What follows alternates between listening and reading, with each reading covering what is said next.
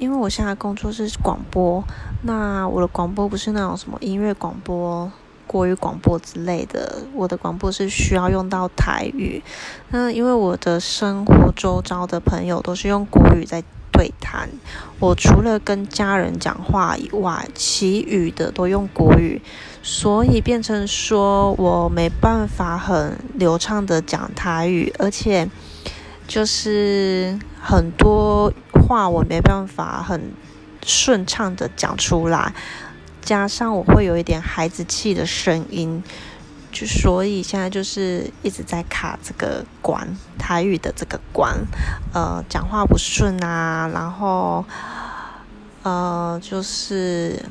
语助词太多，那个小孩子气的声音也太多，就是一直过不了这一关，一直讲不好，一直讲不好，让我觉得 压力很大。